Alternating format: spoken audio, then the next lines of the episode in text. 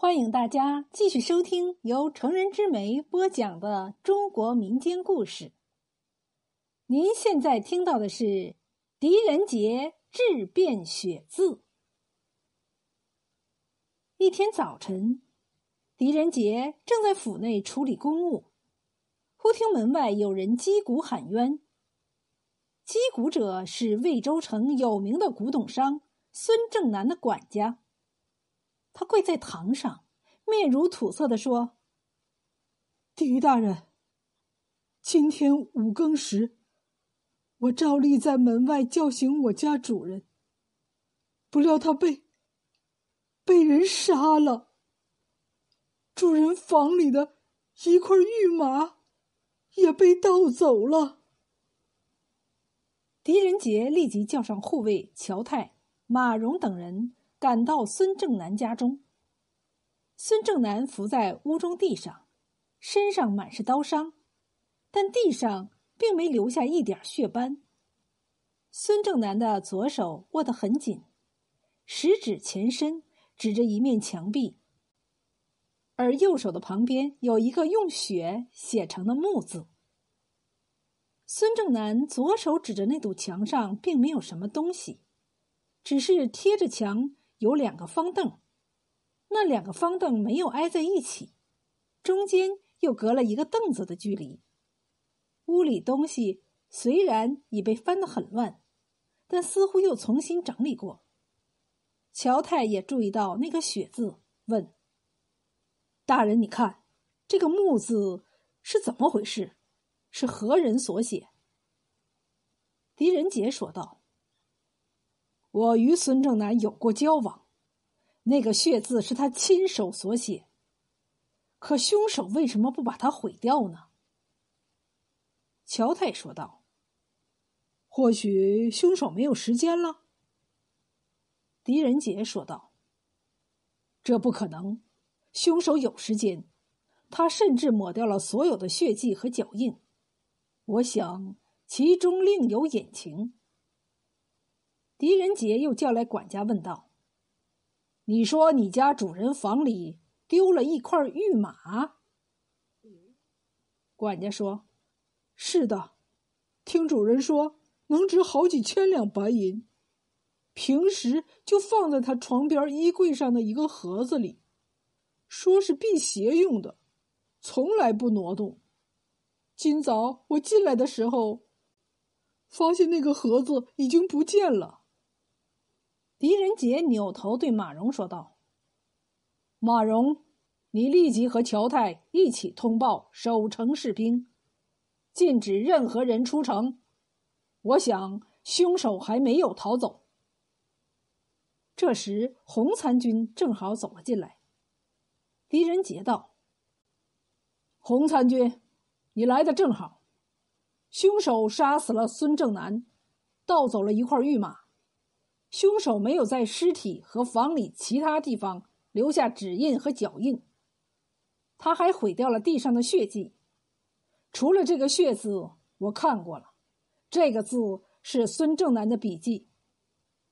洪参军仔细的观察一番后说：“大人，我认为凶手能够神不知鬼不觉的进屋杀害孙正南，盗走玉马，一定对他非常熟悉。”而这个“血”字似乎是孙正南留下的什么暗示？你看，这两个方凳是用杨木所做，孙正南用血写了一个“木”字，而“杨”字的左面就是一个“木”字。难道他是想告诉我们凶手的名字？狄仁杰想了想，说道：“有可能，但这个‘木’字。”不一定指的是“阳”字。你看这个“木”字写的很扁，如果是“阳”字，它应该写的瘦一些。我想“木”字一定是凶手姓名中的某个字，或者是某个字的一部分。所以，只要是跟“木”有关的姓，比如“木”。林、杜、向、姓、宋等等，都应该算上。洪参军说道：“大人，我明白了，我这就去查。”果然，中午的时候，洪参军查到经常跟孙正南来往的三个朋友：林方月、宋家良和柳云农。而且，洪参军还打听到，林方月最近和孙正南因为生意上的事闹得很僵。他便把这些情况如实告诉了狄仁杰。狄仁杰立即回府升堂。一个时辰后，林方月等三人被陆续带到堂上。经过审问，三人均有不在场的人证。狄仁杰只好先退堂。狄仁杰对洪参军说：“可能刚开始我们都想错了，那个木字。”并非指的就是带木的字。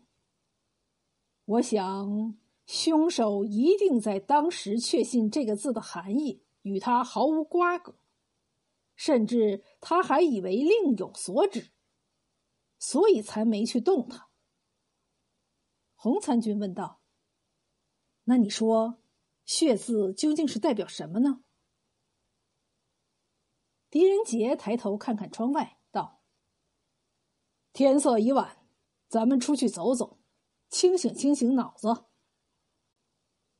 刚到院子里，狄仁杰看到厨房的刘二娘正教他的孩子在地上写字。刘二娘说道：“孩子，你这个‘三’字没一笔写的直，简直像个川字。”狄仁杰猛然一拍额头：“苍天有眼，我终于明白了。”走，去孙正南家。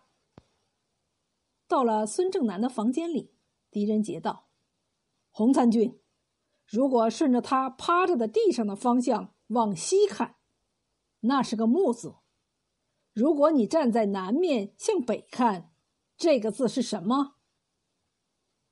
洪参军转过身儿，仔细的看了看，说：“好像是个长字。”对了，狄仁杰高兴的说：“孙正南担心他留下的暗示被凶手识破，所以故意将‘长’字横着写。我当时只是看出来这个‘木’字写的有些扁，而且第一笔横的左边似乎有折的笔痕。如果换个方向看，不就是个‘长’字吗？凶手的姓名里……”一定带个长字。洪参军点点头道：“我现在就去查。”狄仁杰把手一挥：“不必了，我已经知道凶手姓什么了。”哦，洪参军有些惊讶：“大人如何得知？”狄仁杰来到西面的墙边，指着贴着墙边的两个方凳：“孙正南死的时候。”他的左手指着这两个方凳，现在你从上往下看，两个方凳没挨在一起，中间又隔了一个方凳的距离，和墙构成了一个木字。你再看，其实这个木字并不完整。如果你从第一个凳子开始，顺着边儿一直画下去，凳子贴着墙的一边。和两个凳子中间这一竖都没有经过，这样其实就是一个“公”字。公家长，那个人一定姓张。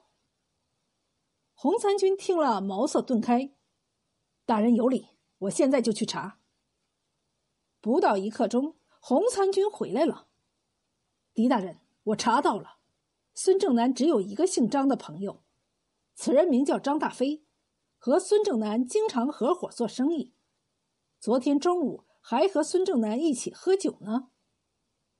狄仁杰说道：“立即让马荣带一队人马去张大飞家搜查。”马荣带着几个府役来到了张大飞家中，张大飞正在屋中喝酒，看到马荣进来，顿时有些不自在，随后拔腿就跑，被马荣一把擒住。不一会儿。一个府役从屋里搜出了那块玉马，狄仁杰连夜升堂。张大飞垂头丧气地说：“前些日子，我在魏州遇见一个西洋人，他说要高价买一块宝玉。我知道孙正南家有一块玉马，就想买过来，可他死活不卖。一急之下，昨夜三更，我带刀悄悄从他家后院翻了进去，闯进他的房中。他正在睡觉，我就捂着他的嘴，使劲砍了他几刀。”然后就去找那块玉马，正在找时，孙正南挣扎着滚到地上，看了我一眼，喊道：“林方月！”又蘸了蘸身上的血，在地上写了个“木”字，就死了。于是你以为孙正南要写林方月的名字，就没有把血字抹掉？狄仁杰问道。“是的。”张大飞道。我想，他当时可能以为我是林方月，就要写他的名字，只是没有写完。后来我把玉马藏在家中，准备过几天出城找那个西洋人，但没想到你们晚上就到我家搜查。狄仁杰听罢说道：“杀人偿命，将凶手押入大牢，听候处置。”